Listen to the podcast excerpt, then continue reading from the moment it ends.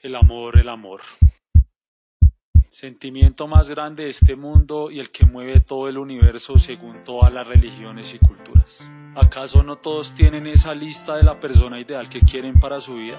Es muy común ver que las personas se comprometen en relaciones al poco tiempo de conocerse, esto no es bueno, esto no es malo, esto es algo que pasa en el mundo. Pero te has puesto a pensar por qué terminas enamorado de esa persona o enamorada? ¿O acaso te estás enamorando de un ideal de persona que tienes en tu cabeza? No quiero que me malinterpretes. Todo el mundo tiene estándares al momento de escoger pareja.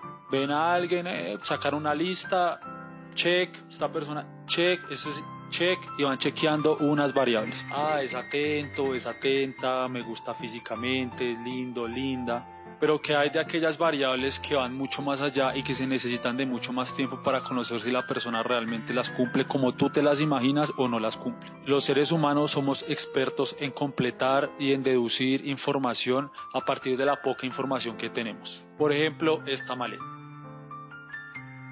Eh, tú puedes ver la maleta, aparece una persona sonriendo, si fuera una persona dirías que es una buena persona, que es amable, pero ¿por qué si hasta ahora estás viendo una maleta?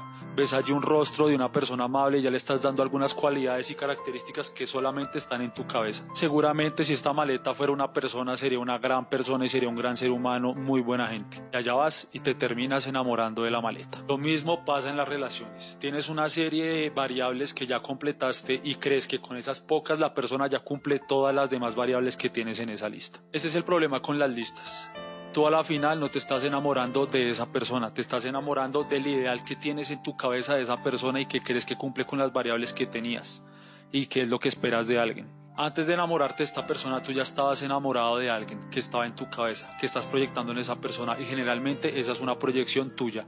A la final podríamos decir que estás enamorado o enamorada de ti mismo o de ti mismo. Y lo que muchas veces se quiere hacer es coger esa persona y encarle en ese molde de la persona que ya amabas previamente en tu cabeza y en tu mente. Ama de manera honesta y ama de manera sencilla. Cuando esa persona te gustó, en primer lugar, la estabas contemplando en toda su individualidad, como cuando uno contempla una flor, y así fue como te enamoraste de esa persona. Obvio, no me malinterpretes, sé que hay otras cosas, sentimientos y cuestiones de por medio a lo largo de la relación que llevan también a un punto de enamoramiento. Pero a la larga te vas a tener que dar cuenta que la persona que amas no es la persona que está en tu cabeza. Tampoco quiero que me malinterpretes en este punto. Sé que una relación tiene que tener límites, y una relación tiene que tener cambios por parte de ambas personas para que esta funcione. Lo que te trato de decir es que has estado enamorado o enamorada de una imagen que está en tu cabeza y que estás proyectando sobre otra persona que es externa a ti y nada tiene que ver con lo que tú te estás imaginando. Por último, te quiero dejar con una frase que leí en un artículo de una página que me gusta mucho que se llama Pijama Surf.